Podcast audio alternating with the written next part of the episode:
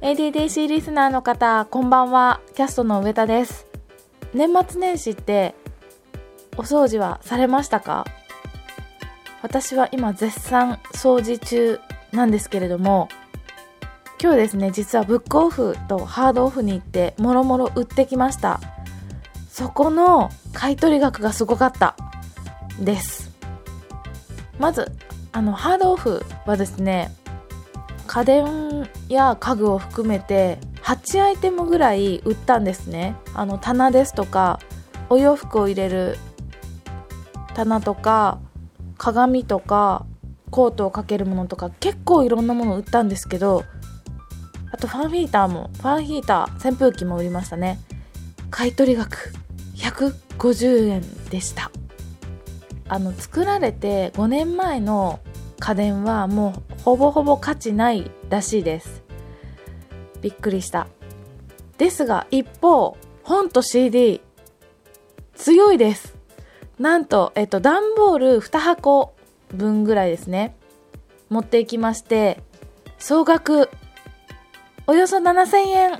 やった割と書籍が売れました。数も出しましたけどまあいいもので400円ぐらいで売れましたね。あとはあまあ今回本当にあのできるだけ家のものを減らそうと思って大事にしてた解散したバンドのアルバムとかも売ったんですけれどもなんとそれが600円にもなってやった。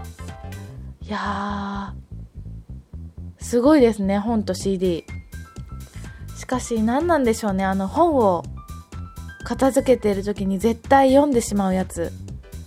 あの漫画なんですけれどもあの生恵美涼さんの「愛があればいいのだ」っていう漫画がすごく好きで、まあ、簡単に言いますと高校の同級生の男女の男女が5年ぶりに仕事場で再会してそれをきっかけに恋愛に発展していくっていう物語なんですけれどもその漫画の中のもう最後の佳境のところでま、彼女が彼の家を訪ねてきた時に彼が心の中で叫ぶ声がすごくよくってもうそれを読みたいがためにいつも最初から読んでしまうっていう。